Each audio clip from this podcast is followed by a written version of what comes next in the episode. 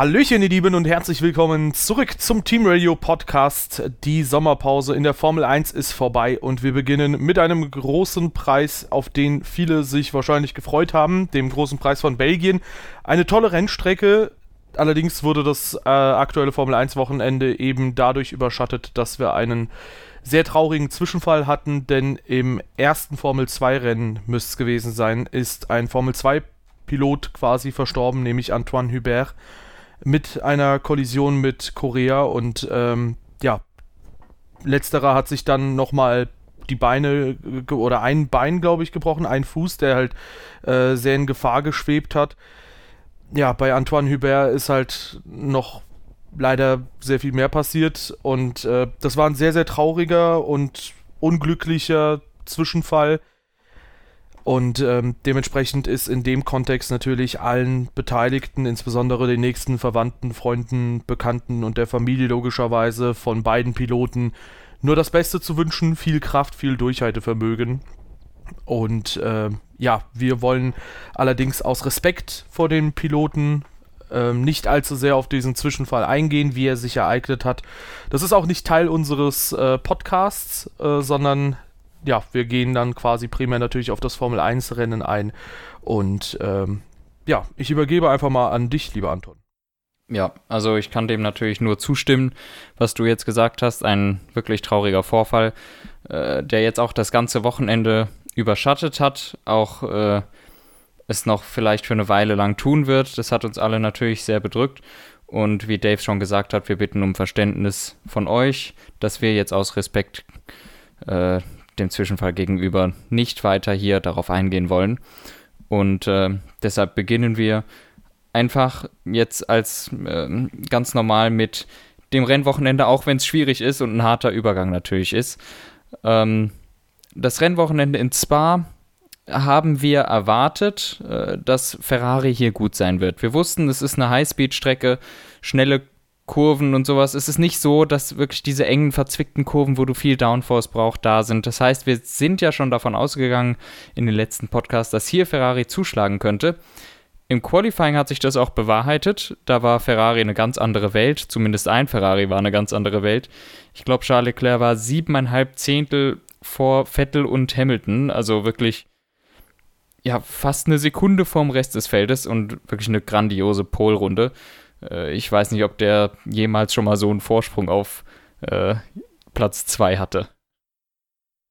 Ja, ich glaube, in Frankreich war zwischen den beiden sehr, sehr viel Abstand. Ich glaube, in Kanada hat es Vettel gegen Leclerc hinbekommen.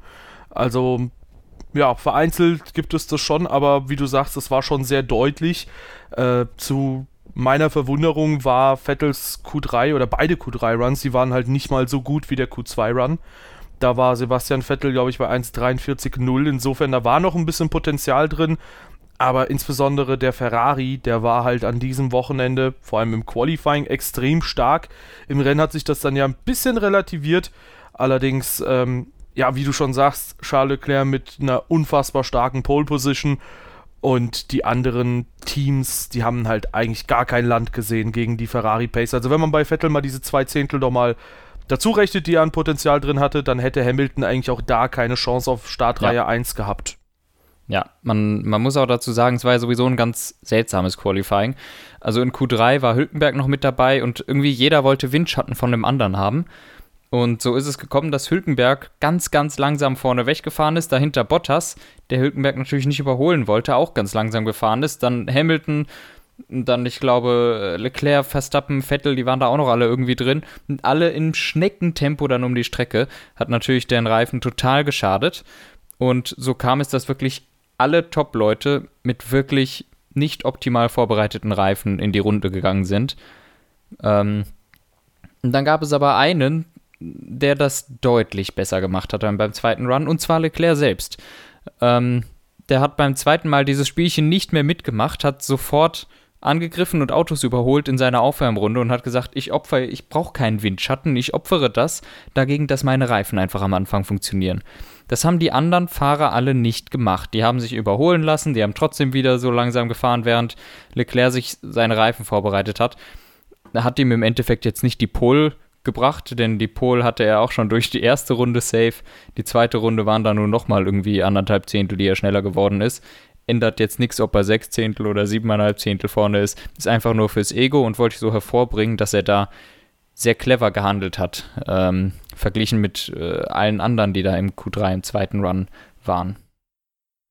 Ja, auf jeden Fall war das äh, sehr, sehr gut. Ich ähm, stimme dir dazu und wir haben ja immer wieder mal Leclerc in der Vergangenheit auch kritisiert. Wir sind ja, äh, glaub, wir gehören ja, glaube ich, zu denen, die halt Fehler vereinzelt verzeihen, aber dann bei regelmäßigeren äh, Fehltritten dann schon sagen, äh, unsere Kritik, äh, Kritik aussprechen. In dem Fall muss man aber sagen, hat Charles Leclerc das wirklich sehr abgeklärt gemacht und das war halt einfach eine sehr, sehr gute Entscheidung zu sagen, hey, ich mache mir diesen ganzen Stress nicht, das wird mir ein bisschen zu nervig alles hier und dann einfach selbst zu sagen, ja, ich fahre dann jetzt quasi meine Pace und der hat ja gesehen, oder man hat ja gesehen, dass seine Pace halt absolut genügt hat für die Pole Position. Und damit hat er die wahrscheinlich beste Position dann für den Start gehabt. Ja, ja, das weiß man ja zwar nie so richtig. Ist P1 wirklich die beste Position? So mit der langen Camel, die danach kommt, willst du wirklich vorne sein, aber ähm, das hat sich dann erledigt, als äh, Vettel schlechter gestartet ist als Leclerc, äh, war Leclerc eigentlich nach der Lassours schon ein ganzes Stückchen weg. Vettel hat sich dann mit Hamilton ein bisschen gekappelt. Ich glaube, Hamilton war sogar vorne noch vor Orouge. Ähm, dann ist Vettel aber nach Orouge äh, auf der Camel wirklich äh, total vorbei marschiert. Das sind wieder diese ominösen 40 extra PS, die Ferrari da einfach abrufen kann. Können sie allerdings nur im Qualifying und so ungefähr in der ersten Runde ähm, im Rennen. Sie können das immer nur, wenn das Auto vorher stillstand. Das heißt, Ferrari ist dann nicht mehr in der Lage, diese Extraleistung im Laufe des Rennens abzurufen. Was man dann auch immer daran merkt, dass die Quali-Pace einfach eine ganz andere ist als die Rennpace. Hat natürlich nicht nur mit der, mit der Leistung zu tun, sondern auch mit den Reifen, aber darauf kommen wir auch später noch zu sprechen. Ähm, jedenfalls ja. Äh, dann war die Ferrari-Doppelführung wieder hergestellt, also gemütliche Position, Leclerc auf 1, Vettel auf 2 und dann ging das Ganze so langsam seinen Lauf. Äh, Leclerc konnte sich ein bisschen absetzen von Vettel und äh, Vettel war eigentlich dauerhaft so leicht unter Druck von Hamilton, der immer so ein bis zwei Sekunden hinter ihm war. Ja, ich glaube, Hamilton hat da ganz besonders auf, ja, wahrscheinlich seine Chance gewartet, bis halt bei Vettel die Reifen vielleicht ein bisschen einknicken. Und ähm, man muss halt sagen, gut, der Mercedes, der ist im Renntrim dann halt entsprechend auch schnell gewesen. Man weiß jetzt nicht, ob er schneller oder langsamer war als der Ferrari letztlich, aber wir können ja ein bisschen weiterschreiten. Irgendwann, da ging es halt zu den Boxenstops und Ferrari hat halt Vettel relativ früh reingeholt. Und ähm, ja, dieser war dann zwar dadurch, dass er halt einen Undercut gegen quasi alle anderen machen konnte, gegen die Mercedes erstmal abgesichert, hat Leclerc überholen können. Ähm, allerdings war Leclerc dann auf den frischen Reifen so viel schneller, dass er binnen kürzester Zeit diese Lücke halt nochmal geschlossen hat. Ähm, den Teamkollegen überholt hat, wo ich mir überlege, ob das so sinnvoll war, ihn quasi voller Source vorbeizulassen oder ob man eventuell hätte das ähm, am Ende der Camel Straight machen können, weil ich glaube, da hätte Vettel ja. weniger Zeit verloren. Ja, da, da, möchte ich auch einhaken nochmal kurz. Jawohl. Das stimmt, das ist schwachsinnig gewesen, denn der Leclerc war so viel schneller als Vettel und der hing dem schon im Heck eigentlich. Und es ist davon auszugehen, dass der in, in Lecombe rein so oder so einen, zumindest einen Angriff hätte starten können, weil der war auch schon unter einer Sekunde dran, der hätte DRS gekriegt, der wäre sau nah dran gewesen. Und dann hätte man Vettel eigentlich nur sagen müssen, dass er nicht verteidigen muss. So ist Vettel aktiv vom Gas gegangen, das kostet eigentlich mehr Zeit. Also im Grunde gehe ich davon aus, auf der Kemmelgraden hätte der Leclerc den sowieso überholt. Wenn, wenn nicht da, dann aller spätestens eine Runde später, aber der war echt sehr, sehr viel schneller. Und so war das eine Sache, die habe ich nicht ganz verstanden. Das hätte man nicht machen müssen. Stimme ja, ich dir zu. Also ich finde es halt gut, dass man halt gesagt hat, hey, wir wollen halt schauen, dass wir uns gegenseitig nicht im Weg stehen. Das haben wir bei Ferrari ja in dieser Saison häufiger andersrum erlebt. Äh, wir denken da mal an China oder so zurück, wo die auch nicht genau wussten, welches Auto will man jetzt vorne haben, welches will man hinten haben.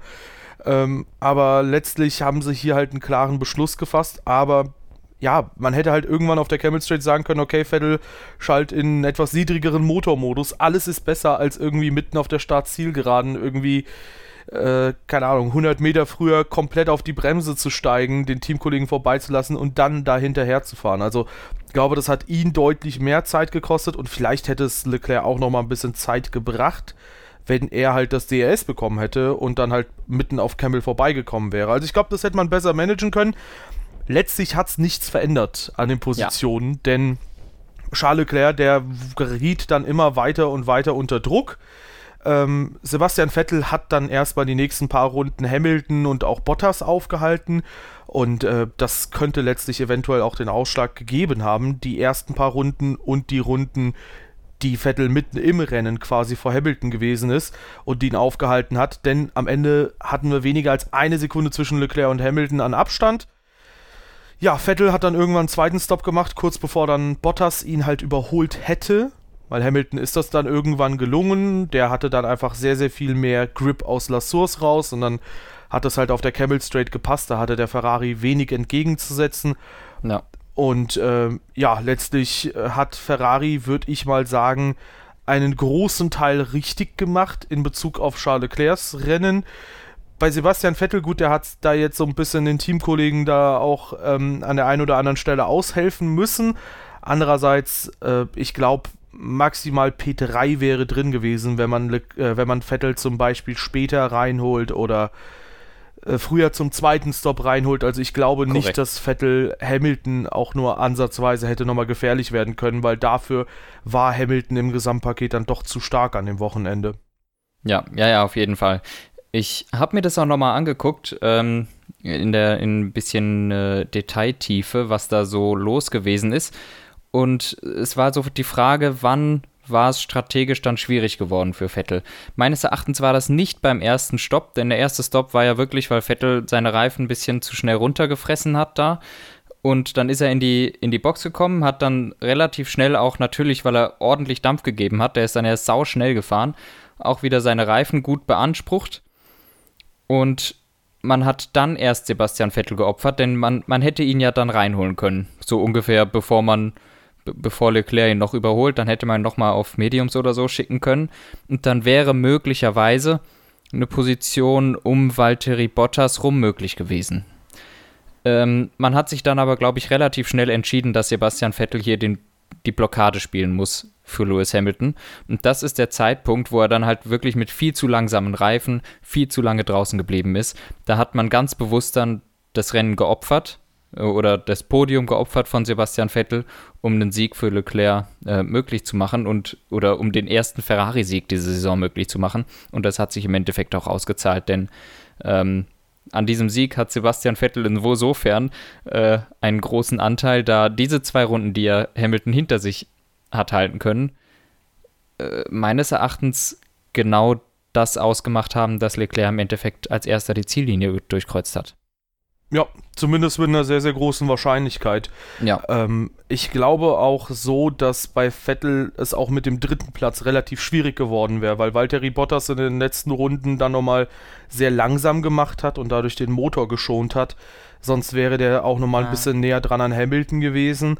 Und äh, bei Sebastian Vettel, da waren es am Ende doch schon einige Sekunden, die da nochmal nach vorne gefehlt haben. Vielleicht hat auch er ein bisschen Piano gemacht, aber. Ähm, Würde ich von ausgehen.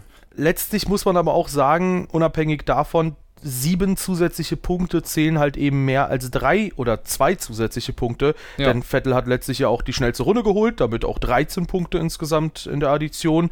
Und ähm, ja, insofern, ich glaube, Ferrari hat da halt mal alles richtig gemacht. Äh, Jetzt müssen sie halt nur noch schauen, dass man irgendwie das Problem mit den Reifen ein bisschen besser geregelt kriegt. Aber ansonsten kann man, glaube ich, da sagen, die waren gut unterwegs. Leclerc mit einem erneut starken Wochenende, also meldet sich gut zurück nach so Fehlern wie beispielsweise in äh, Hockenheim oder auch nachdem er in Ungarn hinter Vettel dann ins Ziel gekommen ist. Und bei Mercedes muss man auch sagen, gut, die waren zum einen sehr stark, zum anderen, gut, Lewis Hamilton gewohnt Weltspitze und Valtteri Bottas, der in den letzten zwei Jahren immer im äh, ersten Rennen nach der Saison, in der zweiten Saisonhälfte, mhm. der halt immer da unfassbaren in eine Abwärtsspirale gekommen ist, der war auch gut unterwegs und ich glaube, da kann man doch schon sagen, der hat da seine Performance deutlich besser gehalten als in den letzten Seasons. Ja. Ja, Bottas ist das ganze Rennen so ein bisschen unterm Radar gefahren, hatte ich so das Gefühl. Der ist nicht so wirklich in Erscheinung getreten, aber im Grunde konnte der eine sehr gute Pace mitgehen. Ähm, du sagst es schon, diese 12 Sekunden oder 11 Sekunden, die er da auf Hamilton hat, die sind glaube ich, nicht realistisch, sondern er hat halt seinen Motor geschont. Ähnliches würde ich bei Vettel auch sagen. 26 Sekunden, das kann ich mir ja eigentlich nicht vorstellen. Der wird auch geschont haben. Ähm, das sind, und daher, ähm, ja, würde ich sagen, zumindest auf jeden Fall bei Bottas war das eigentlich ganz ordentlich. Und so gut war er in Spa bisher noch nie. ja, auf jeden Fall. Vielleicht doch ein gutes Vorzeichen hier für die weiteren Rennen oder auch für die nächsten Seasons, auch wenn es jetzt nicht der Porridge Bottas ist, den man vom Australien-Rennen kennt, äh, dass er zumindest dann nochmal jetzt kein Formtief hat. Das wäre auf jeden Fall ja. wünschenswert. Jo, ansonsten äh, gehen wir mal zum Red Bull-Team vielleicht über. Da haben wir Albon als Best of the Rest und der ist von, ich glaube, 17 gestartet. Mhm zwölf Plätze nach vorn gekommen. Ich muss sagen, im ersten Stint hatte ich so meine Sorgen, dass er eventuell auch nicht zündet, so ein bisschen wie Gasly, weil er wohl bemerkt natürlich auf dem Medium-Reifen, aber zum Beispiel auch gegen Ricardo auf Medium-Reifen nicht vorbeikam. Aber dann irgendwann, oder ich glaube, der war auf Medium-Reifen, bin mir gerade nicht mehr sicher. Auf jeden Fall hat es dann irgendwann im zweiten Stint hingehauen. Ab da hat er dann ein schönes Feuerwerk gezündet hat sehr, sehr schöne Überholmanöver gezeigt, beispielsweise gegen ähm, Danny Ricciardo, eben besagten Danny Ricciardo, oder auch gegen Sergio Perez, wo er mhm. in der letzten Runde war es, glaube ich, auf der Camel Straight aufs Gras sogar gefahren ist und trotzdem das Auto unter Kontrolle behalten hat, da vorbeigeschossen ist. Also nach einem etwas, ich würde sagen, ernüchternden ersten Stint wo man auch sagen muss, das ist halt eine neue Umgebung und so weiter und so fort, war das dann letztlich doch, finde ich, ein sehr, sehr starkes Rennen von ihm. Ja, also der Red Bull-Auftakt meines Erachtens auf jeden Fall geglückt und äh, das ist definitiv vielversprechend, finde ich. Ähm, das so eine Aufholjagd äh, hätten wir von Gasly eigentlich in jedem Rennen erwartet, wenn er von Platz 8 oder 9 gestartet ist. Sie ist auch, sie ist auch da nie gekommen. Also, ähm, ich finde, Albon hat sich hier sehr gut geschlagen und freue mich drauf, wie der sich dann äh, in den nächsten Rennen zeigt. Wollen Dahinter. Wir dann, hm? Wollen wir dann vielleicht Quiert und Gasly direkt nochmal in die Rechnung mit reinnehmen, wo wir das eh schon haben? Das können wir machen, dann haken wir gleich alle Red Bulls ab. Genau, also Quiert auch ähnlich stark von 19 auf 7 vorgefahren. Und bei Pierre Gasly, da muss ich sagen, äh, letztlich ist er doch 20 Sekunden hinter Dani Kwiat ins Ziel gekommen. Und äh, wir haben schon so ein bisschen drüber gegrübelt, wie diese Tabelle denn genau zustande kommt, weil man hatte primär das Spitzenfeld im äh, Blick, vor allem bei der internationalen Regie. Aber ich glaube, gefühlt ist es halt so, dass bei einigen die Reifen dann irgendwann ein bisschen eingebrochen sind oder so. Und ähm, gut, vielleicht ist auch Gasly so ein Kandidat gewesen. Ich habe aber trotzdem das Gefühl, dass er sich bei Toro Rosso, trotz dieser 20 Sekunden Rückstand auf Quiert, doch ganz gut fühlt. Und ich meine, auch da ist es wieder eine neue Umgebung für ihn und eigentlich eine okaye Leistung fürs erste Rennwochenende. Mhm.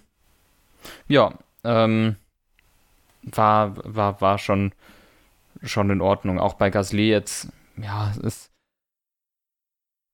war jetzt nichts Weltbewegendes irgendwie, aber du hattest schon gesagt, so am Anfang de, des Rennens hat er sich wirklich gut gezeigt, hat gute Fights gemacht und sowas, hat ein sehr gutes Bild von sich abgegeben, im Endeffekt dann halt doch ähm, hinterm Teamkollegen, aber ich checkte auch gerade, wann der denn an der Box war. Ich habe da nämlich so ein Gefühl, ja. der war in Runde 13 an der Box. Das ist natürlich relativ früh und ist dann da auch durchgefahren. Ähm, und inzwischen hat sich, glaube ich, auch unser Mysterium, wir, wir hatten schon mal darüber geredet, was eigentlich mit äh, Danny Ricciardo passiert ist. Äh, ich glaube, der war in Runde 1 an der Box und danach nicht mehr, kann das sein? Das könnte Nein, durchaus oder? sein, dass sie in, die, in der Safety-Car-Phase an die Box gegangen sind und ihn dann auf den Medium rausgeschickt haben, weil ja. ich vorhin auch gesehen habe, nochmal bei den Race-Highlights, dass er von Albon überholt wurde und dann halt von allen möglichen Leuten nochmal durchgereicht wurde. Also wenn man mal sieht, wo zum Beispiel Albon am Ende gelandet ist, oder ich glaube auch so kann man das sagen, ja. ein Boxenstopp mehr hätte da definitiv gut getan. Ja, es stimmt tatsächlich. Äh, der war in Runde 1 an der Box, danach nicht mehr. Das ist natürlich auch eine grandiose Strategie. Okay, ähm, machen wir weiter. Jetzt haben wir die drei Red Bull-Fahrer, gehen wir zum nächsten. ähm, ja, wir haben ihn immer sehr gelobt, die letzten Rennen. Ja, das war jetzt in Spa dann irgendwie etwas, was man nicht mehr gewohnt war von Max Verstappen. So ein bisschen zu übermütig in Kurve 1, das haben wir lange, lange nicht gesehen von ihm. Und äh, insofern dann sein Rennen sich selbst kaputt gemacht, äh, unseres Erachtens oder meines Erachtens aber ein Rennunfall einfach. Er das sehen wir jedes Jahr in Spa, genau dieses Szenario. Raikön außen äh, macht, zieht von außen nach innen rein, macht die Tür komplett zu. Und man muss in Kurve 1 in Spa immer damit rechnen, dass da einer ist. Und auch Verstappen, der, der, der weiß eigentlich, dass der Raikön ihn da nicht sieht. Für mich ein typischer erste Runde Zwischenfall. Beide hätten das verhindern können. Aber insofern, ja, passiert. Das Leben ist hart. Ja, also beide Fahrer da, wie du sagst, wollen halt einfach nicht nachgeben. Und ich kann mir auch vorstellen, Raikkonen hat gedacht, dass da jetzt niemand mehr reinkommt, weil Verstappen da ja schon ein bisschen weiter hinten war. Aber ja, der war dann da doch drinne und ähm, ja gut, ich glaube einfach, dass das so ein paar unüberlegte Sachen einfach beim Start sind. Und du sagst es ja, ich, wir haben ja Max Verstappen gelobt, der hatte seit letztes Jahr in Belgien eine wahnsinnige Konstanz hingelegt, ist seitdem immer Fünfter gewesen. Also so gesehen hat es eine volle Saison gehalten, diese Serie. Ja. Und ähm, ja, jetzt hat er halt mal wieder ein etwas aggressiveres Manöver gestartet, was halt nicht gut gegangen ist. Ich glaube, letztlich kann man sagen, ist okay, äh, wenn das mal passiert, aber äh, ja, er muss dann, wenn er, spätestens wenn Red Bull in den WM-Kampf eingreifen kann, dann muss er natürlich auch äh, ja. vorsichtiger sein in so einer Situation. Ja selbiges gilt natürlich so ein bisschen für Kimi. Gut, bei dem war dann, glaube ich, einiges am Unterboden beschädigt. Bei Verstappen war ähm, die Achse gebrochen. Der ist dann in Eau Rouge komplett geradeaus gefahren. War auch ein kleiner Schockmoment, als die Grafik dann im Fernsehen eingeblendet wurde, ja. dass er da abgeflogen ist. Da dachte man schon, ja, bitte jetzt nicht nochmal.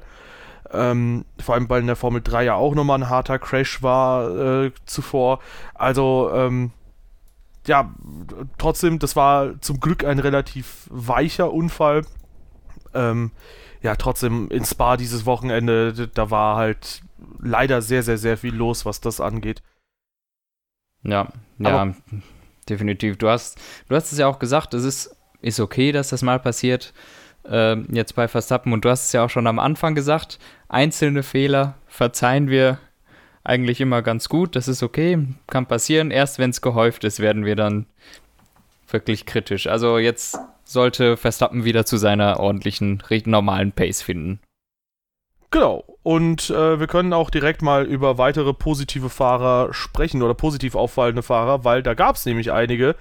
Zum Beispiel Sergio Perez auf Platz 6 und das hat mich ja. sehr gefreut, weil ich ja Racing Point als meine persönliche Enttäuschung der Saison ähm, betitelt hatte nach der Sommer- oder in der Sommerpause. Und das war mal ein gutes Rennwochenende. Ja, eben nicht nur für, für also das Team war natürlich schon super. Ähm, Racing Point war in, mit beiden Autos in den Punkten. Jawollo.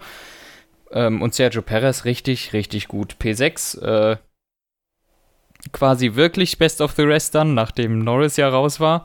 Ähm, aber echt, echt gutes Rennen, meines Erachtens. Fand ich wirklich stark. Ja, war sehr, sehr stark. Ähm, der nächste Kandidat, den wir haben, ist Hülkenberg auf Platz 8. Wo man sagen muss, ja, Renault, mal so, mal so. Oh Gott, das reimt sich sogar. Ähm, in diesem Fall, gut, bei Danny Ricciardo haben sie die Strategie versemmelt. Bei Nico Hülkenberg hat es alles ein bisschen besser gepasst. Ähm, sie sahen zwischendurch, glaube ich, in Spa noch mal stärker aus jetzt in den Trainings, als sie dann letztlich waren, aber ja, waren jetzt einerseits ein paar Punkte, andererseits Verstappen ist ausgeschieden, Raikönnen in äh, ja. sehr guter Position zurückgefallen und konnte das Rennen nicht groß weiter bestreiten. Sainz mit einem Ausfall, Norris mit einem Ausfall. Also wenn du die Fahrer nochmal hinzurechnest, ich glaube, da ist schon ein bisschen Dusel dabei, dass Renault überhaupt hier Punkte sieht an diesem Rennwochenende. Ja, ja gut, aber so schlecht war die Pace auch gar nicht. Also Ricardo war ja auch eigentlich ganz gut dabei, nur halt hatte der halt diese auch die, diese Kollision in der ersten Runde. Ich weiß gar nicht, ob der da auch von dem Verstappen Raikönen Clash da was abbekommen hat. Ich glaube ja.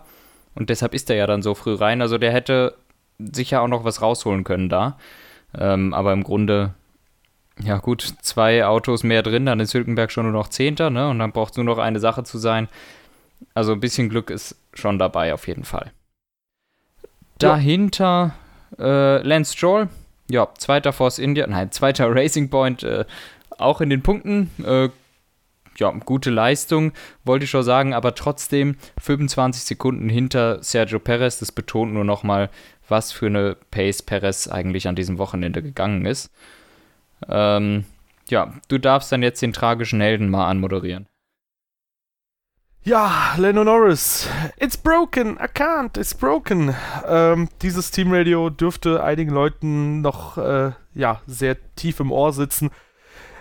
Ähm, Carlos Sainz, für den hatte sein Geburtstag, äh, um nochmal kurz vorzugreifen, für den hatte der Geburtstag ähm, auch schon gar nicht mal so erfreulich begonnen, kam nicht vom Fleck quasi beim Start und äh, eine Runde oder in der Runde danach hat sich gezeigt, warum. Das Auto hatte halt irgendwie ein Problem mit dem Motor. Und selbiges ist dann Lando Norris passiert, nur halt nicht in der ersten Runde, sondern in der letzten Runde, sodass er bei Start-Zielüberfahrt in die letzte Runde hinein das Auto abstellen musste, was unfassbar schade ist, weil der ein grandioses Rennen gefahren ist. Der ist beim Start mit einer wahnsinnigen Intuition einfach allem ausgewichen äh, hat das Auto schön weit nach innen gebracht, die Nase schön reingezogen, ist an allen vorbeigebrettert und äh, war seitdem Fünfter, auch nicht mehr im TV-Bild, äh, bis halt dann zum Ausfall. Ja. Und das zu Recht, weil der hat sich einfach komplett vom Mittelfeld, vom restlichen Mittelfeld losgelöst. Also mittlerweile ist McLaren ja, keine Ahnung, so das einzige Team, was man als oberes Mittelfeld bezeichnen kann. Ähm, ja, super Rennwochenende, leider nicht entlohnt worden letztlich, sogar noch auf Platz 11 zurückgefallen, also wenigstens ein Punkt oder so, halt als symbolischer Wert wäre halt schön gewesen, aber ich glaube auch da, das hätte Lando Norris nicht groß drüber hinweggetröstet. War einfach ein tolles Rennwochenende, was leider sehr tragisch geendet ist und für McLaren eine Nullnummer nach einigen sehr, sehr, sehr starken Rennen. Die hatten hier und da zwar ein paar Probleme technisch, aber ja, kann passieren. Ähm, allerdings sollte McLaren dann weiter irgendwie sich konzentriert, äh, konzentriert bleiben und halt sich weiter darauf fokussieren, noch viel weitere Punkte zu holen. Weil ich glaube, die sind auf jeden Fall drin bei dem Team. Ja. So, was haben wir dahinter? Unsere Lieblingskandidaten von Haas. Ja, äh, war wieder komisch, ne? Also im Rennen ging wieder nichts. Äh, ich glaube zumindest auf den Mediums war dann echt das Rennen vorbei und die beiden Haas wurden wieder komplett nach hinten durchgereicht. Ähm, beide mit einer echt schlechten Pace in dem Auto, also wegen des Autos, ne? Äh, es geht einfach überhaupt nicht voran bei denen. Ja, also Magnussen wurde sogar relativ früh schon durchgereicht. Bei Grosjean fing es dann deutlich später an. Da sah es eine Weile so aus, als könnte er Norris folgen. Und gut, vielleicht käme da noch Perez vorbei, aber sonst ist halt Grosjean ganz gut dabei. Aber nee, irgendwie, man versteht es auch nicht. Irgendwie scheint da, ähm, vor allem natürlich sind die Abstände im Mittelfeld super, super klein, aber da scheinen halt irgendwie kleine Temperaturfenster oder kleine gute Arbeitsfenster zu bestehen für manche Autostrecken, Fahrzeug äh, nee, Autostrecken, Reifenkombination, so rum. Mhm. Und ähm, ja, letztlich hat Haas halt da ein unfassbar schmales Fenster. Und da hat mal wieder nichts funktioniert. Und ja, 12 und 13, das ist, glaube ich, immer wieder super ernüchternd. Vor allem, weil das jetzt ein Rennwochenende war, wo man halt durchaus mit der Ferrari Power halt viel rausholen kann. Und ich verstehe es immer noch nicht, warum sie nicht irgendwie das alte Fahrzeugkonzept nehmen, wo sie halt mal Punkte holen können. Wir werden gleich auch mal auf die KWM-Tabelle schauen. Aber ja, es ist halt Haas Entscheidung, ne? Das müssen die ja. halt irgendwie beschließen, was das Beste für sie ist. Ja. Dahinter Danny Ricciardo, haben wir vorhin schon angesprochen, aufgrund des Zwischenfalls in Runde 1 an die Box gekommen. Äh, dann ewig lange, äh, wahrscheinlich auf den harten Reifen. Der kann doch wohl nicht auf den Mediums durchgefahren sein, oder? Der müsste auf dem Medium-Reifen gewesen sein. Ach du Scheiße. Ja, pff, großartige Strategie, falls der wirklich nicht nochmal rein ist, aber ich habe es nicht gesehen. Ähm, und dann George Russell. Haha. Ja, mal wieder ganz gut unterwegs gewesen. Äh, der Abstand zu Kubica nicht so exorbitant groß, wie man es äh, mittlerweile gewohnt ist, fast schon. Leider muss man aber sagen, dass Williams äh, nach dem Formhoch in Ungarn, was sehr ungewöhnlich war und sehr überraschend kam, dass sie diesen Aufwärtstrend hier nicht so stark bestätigen konnten, aber ja. noch einigermaßen dran sind an so Kandidaten wie eben Ricardo oder Grosjean. Ja, ja, stimmt. Ähm, so, dann haben wir Kimi Räikkönen dahinter. Gut, natürlich, das Rennen war insofern dann schon limitiert, als er den Schaden davon getragen hat von dem ersten Runden-Zwischenfall. Robert Kubica unauffällig, eigentlich nicht gesehen, außer einmal einen Boxenstopp hinter George Russell, so wie wir es kennen. Und dann Antonio Giovinazzi. Ähm, war das in der letzten Runde? Ja, eigentlich in der letzten Runde ist der gecrashed, ist natürlich total bitter. Und der hätte das Ergebnis wohl gebraucht, vor Raikön ins Ziel zu kommen. Absolut. Der kommt ja immer wieder in Kritik. Und das auch zu Recht, weil ja. er halt die gesamte Saison über weit unterliegt und eigentlich sah das Rennen bei ihm gut aus. Also das war wirklich so ein Rennen, wo ich mir mal dachte, hey, der kann doch schon ganz gut fighten und der ist auch mal konkurrenzfähig und ich hatte mich echt gefreut für Giovinazzi. Jetzt muss man allerdings sagen, gut, war äh, Markus Eriksson schon als Reservefahrer, falls Raikönnen durch seine Verletzung, die er sich in der Sommerpause zugezogen hatte, nicht hätte mitfahren können, dass Eriksson dann einspringt, aber ähm, ich glaube, der muss da jetzt nicht unbedingt damit rechnen, gar nicht mehr quasi bei Alfa Romeo auf dem Plan zu stehen. Ich glaube, der könnte da durchaus sogar nochmal irgendwie reinrutschen, weil Giovinazzi, ja, auch hier in einem entscheidenden Moment, ohne dass er Druck hatte von vorne, von hinten oder sonst woher, äh, einen Fehler gemacht hat, der ja. zwar klein ist, in Puhon Ticken zu weit rausgekommen ist er, aber der die einfach nicht passieren darf, vor allem in so einer Situation nicht. Ja. Ja, ist es aber und so, so ist es jetzt halt bei ihm passiert. Und somit haben wir das Rennen eigentlich insofern äh, fertig gebracht. Ähm, es geht ja jetzt in ein paar Tagen schon weiter in Monza. Da ist natürlich Ferrari wieder unser Favorit, eigentlich. Ähm, und das ist jetzt die Chance für Sebastian Vettel zu zeigen, dass er nicht die Nummer 2 sein muss. Oder so, ne? Also er hat jetzt halt von Leclerc ein ordentliches Brett bekommen, aber jetzt in Monza kann Sebastian Vettel sofort zurückschlagen und sagen, hey, ich bin trotzdem noch da. Ich bin da und ich bin hier immer noch die Nummer 1 und kann das Ganze wieder gerade regeln. Und ich traue ihm das auch zu.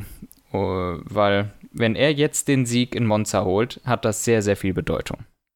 Ja, und gerade in Monza, da glaube ich, wird die Strecke dem Ferrari noch mehr entgegenkommen ja. als Spa, weil du in Spa halt eben auch schnelle Kurven hast. Da brauchst du halt eben ähm, ja, ein wendigeres Auto. In Monza hast du zwar die Ascari-Schikane, aber sonst kannst du dich zum Beispiel auch drauf fokussieren bei Ferrari, ja, das Heck auch ein bisschen stabil zu machen. Dann hast du vielleicht auch nicht so viele Probleme mit den Reifen. Dann hast du beim Kurvenausgang weniger Wheelspin. Dann kannst du halt durchaus auch ähm, ja, mehr Flügel hinten fahren, vor allem weil sie ja eben ohnehin schon so viel mehr Power haben. Also die können auf jeden Fall ein bisschen Topspeed aufgeben für eben ähm, ja, bessere Kurvenausgänge. Und das ja. kann dann letztlich auch gut funktionieren. Die Frage ist halt, wie nah Mercedes dran sein wird wieder, weil das war hier ein sehr starkes Wochenende wieder für Mercedes in Belgien. Ja, zumindest im Rennen, wie nah Mercedes dran sein wird. ja, absolut, ja. Äh, aber Hamilton, der hatte halt durchaus die Chance, das Rennen wieder zu gewinnen, was halt wieder zeigt, ja. wie stark das Gesamtpaket Hamilton-Mercedes einfach ist. Und ähm, ja, also ich bin da mal gespannt. Gut, Max Verstappen, der wird zwar von ganz, ganz hinten starten, aber wir werden mal bei Albon sehen, ob der eventuell mal ja, vielleicht Valtteri Bottas ein bisschen ärgern kann in Monza. Wäre auf jeden Fall cool, wenn es dann irgendwie ähm, bei Red Bull mal mit zwei Autos, also dann ab Singapur vermutlich, weil wie gesagt, was dann mal eine Strafe, ähm, mit zwei Autos gegen die anderen Teams rangeht. Mhm. Und ansonsten gut für Hamilton zum Beispiel, das war halt das perfekte Wochenende für ihn, weil der hatte seinen Abstand jetzt nochmal vergrößern können. Drei Punkte zu Bottas und 18 Punkte zu Max Verstappen. Und Max Verstappen, der gerät jetzt durch diesen einen Schnitzer, und das zeigt ja auch ein bisschen, wie eng das hier, zumindest zwischen Red Bull und Ferraris, ähm, der gerät jetzt ein bisschen unter Druck wieder von Vettel und von Leclerc. Zwölf Punkte jeweils zwischen Verstappen, äh, Vettel und Leclerc. Und dadurch äh, wird der Kampf um P3 da auch nochmal spannend und vielleicht kommen die drei auch nochmal an Bottas ran, wer weiß. Ja, ja, das wird interessant. Äh, Freue ich mich auf jeden Fall drauf. Und ja, wie gesagt, das wird natürlich jetzt schwierig. Ich gehe stark davon aus, dass wir hier eine Ferrari Doppelpole in Monza haben werden. Aber im Rennen würde ich mal immer mit den beiden Mercedes rechnen und auf jeden Fall mit Lewis Hamilton. Ich glaube, dass die Honda hier eher nicht um den Sieg kämpfen werden. Äh, Verstappen schon mal gar nicht von P17 und ich glaube auch Albon wird keine Chance haben, mit dem Red Bull Honda da um den Sieg mitzukämpfen. Das ist jetzt so ein Rennen, das müssen die überlegen, überleben und in Singapur sieht das Ganze dann schon wieder anders aus. Ähm, aber ja, ich freue mich auf jeden Fall drauf, besonders jetzt so die Tension zwischen äh, Vettel und Leclerc. Leclerc, Le Leclerc. Ähm, da freue ich mich drauf, dass das jetzt richtig Fahrt aufgenommen hat. Und äh, ja, ich freue mich auf einen spannenden Kampf zwischen Mercedes und Ferrari und zwischen den beiden Ferraris in Monza. Ja, vielleicht nochmal ganz kurz auf die KWM eingegangen, weil da hat das Team, jo. das Team, das du als positive Überraschung hervorgehoben hattest, das hat hier nämlich acht Punkte geholt, nämlich Toro Rosso. Dadurch haben sie P5 gefestigt und äh, bei Renault, da sieht man jetzt, huiuiuiui, das wird ein bisschen knapp, zumindest gegen Racing Point. Wenn die in Monza richtig gut abschneiden, dann könnten die zum einen jetzt sich wieder ein bisschen zurückgekämpft haben und zum anderen könnte Renault dann noch weiter abrutschen. Und wenn Alfa Romeo dann nächstes Mal ein bisschen weniger Pech hat, ähm, in Form von Raikönnen, also wenn da beim Start halt weniger schief geht, sagen wir es mal so, äh, etwas neutraler formuliert, ähm, dann könnte es für Renault wirklich eng werden. Dann könnte es mhm. halt bis P8 und wenn Haas mal richtig punkten würde, also bis P9 ist es zumindest eng für Renault. Und wenn man bedenkt, dass zum Beispiel bei Alfa Romeo nur Raikönnen punktet, dann ist das schon wirklich grenzwertig, wo Renault ja. aktuell steht, so pace-technisch. Ja, ist auf jeden Fall schwierig. Äh, apropos Renault, ich glaube, wir haben noch überhaupt nicht angesprochen, dass Ocon Hülkenberg ersetzt nächstes Jahr. Ähm, warum wir es nicht angesprochen haben, ich glaube, weil es jetzt uns nicht groß überrascht hat. Es hat sich schon in der Sommerpause und auch schon davor so ein bisschen angedeutet, dass die Zeit von Hülkenberg bei Renault vorbei ist. Und das für den sehr schwierig. Zumindest haben wir, glaube ich, gesagt, es wird jetzt schwierig für ihn. Dass es dann so schnell gekommen ist, äh, war dann vielleicht doch eine Überraschung für uns alle. Aber im Grunde wussten wir oder haben wir uns schon gedacht, das könnte jetzt eng werden zum Ende der Saison. Ob richtige Entscheidung oder falsche Entscheidung, wo, an welcher Stellschraube man eigentlich bei Renault drehen muss, steht in den Sternen. Auf jeden Fall gehe ich davon aus, dass Hülkenberg kein Problem haben wird, ein Cockpit für nächstes Jahr zu finden. Äh, ich sehe ihn im Grunde im Haas sitzen, ähm, aber bei Alpha wäre auch ein Platz frei. Ich denke aber, Haas neben äh, Kevin Magnussen ist die wahrscheinlichste Variante. Ja, ja gut, ansonsten Alpha und äh, jo, äh, gut, mit Red Bull, da wurde er auch im, vereinzelt mal in Verbindung gebracht, äh, aber ja, wenn Albon da performt, dann ähm, ist der Platz belegt. Auch so. Also ich glaube, so, so sehr müssen wir uns nicht desillusionieren. War das Wort richtig? Ja. Boah, bin ich schlau. Ähm, Hülkenberg kriegt keinen Platz bei Red Bull. Äh, das, da lege ich mich drauf fest. Das, das machen die nicht. Die haben kein Interesse daran. Die haben ihre eigenen Fahrer, auch wenn das im Moment ein bisschen dünn ist. Aber das sehe ich ehrlich gesagt nicht kommen. Jetzt muss ich nur noch überlegen ähm, und mir das nochmal anhören, ob du das auch im richtigen Kontext verwendet hast. Aber, ähm, also das Desillusionieren-Wort. Aber ja, schon. schauen wir auf jeden Fall mal. Ähm, mal schauen, wann die Desillusionierung dann eintreten wird bei der Fahrerfrage. ähm, ansonsten haben wir noch einen Punkt, den wir ansprechen können, Anton. Äh, haben wir das? Weiß ich nicht, ich frag nur. Ah, ich glaube nämlich nicht. Ich bin, bin ich von der Frage so ein bisschen überrollt gerade. Alles klar. Ja, dann probiere ich jetzt mal einen Ferrari zu simulieren und äh, schreite schnell zur Abmoderation. Äh, ihr Lieben, lasst uns doch gerne eine Bewertung da auf der Plattform eurer Wahl. Das hilft uns auf jeden Fall jedes Mal sehr, sehr weiter. Ansonsten könnt ihr uns natürlich auf verschiedenen Plattformen finden. Spotify mittlerweile auch, aber auch iTunes oder die Podcast-App eurer Wahl, ebenso natürlich auch YouTube, wobei wir irgendeine andere Podcast-App empfehlen. Das spart Datenvolumen, da ihr kein Video, sondern ein Audio-File laden müsst. Und ihr könnt es natürlich auch unterwegs hören und das ist alles komfortabler und euer Bild Bildschirm ist sich die ganze Zeit an, spart Strom und so weiter und so fort. Ist also sehr, sehr cool. Also Spotify, oh, Strom, iTunes. Tut dir was für die Umwelt. Ja, genau iTunes, Spotify oder was auch immer. Äh, nehmt gerne die Plattform eurer Wahl, lasst eine Bewertung da. Ansonsten checkt auch Twitter und Instagram bei uns aus. Da wird dir die Hände geklatscht bei Anton. Und ähm, außerdem könnt ihr gerne auch unserem Community-Discord beitreten. Sehr viele tolle Menschen, die da über Motorsport diskutieren. Wir sind da auch einige Male am Start, immer wieder mal vereinzelt dann vor allem zu den Rennwochenenden und ansonsten äh, gerne auch beim F1 Tippspiel mitmachen und ich glaube, ich habe nichts vergessen und überlasse dir dann die letzten Worte, Anton. Ehre, richtig gut runtergerattert. Du könntest, du könntest dieser Sprecher werden für so Medikamentenwerbung, der diesen letzten Satz da immer sagt. ja, bei Ehre und Nebenwirkungen hören Sie auf Ihren Arzt oder Apotheker. Und, und dann, mit den Worten verabschieden dann, wir uns. Ja, und dann Dab machen in der Werbung. Haut rein, ihr Lieben. Tschüss.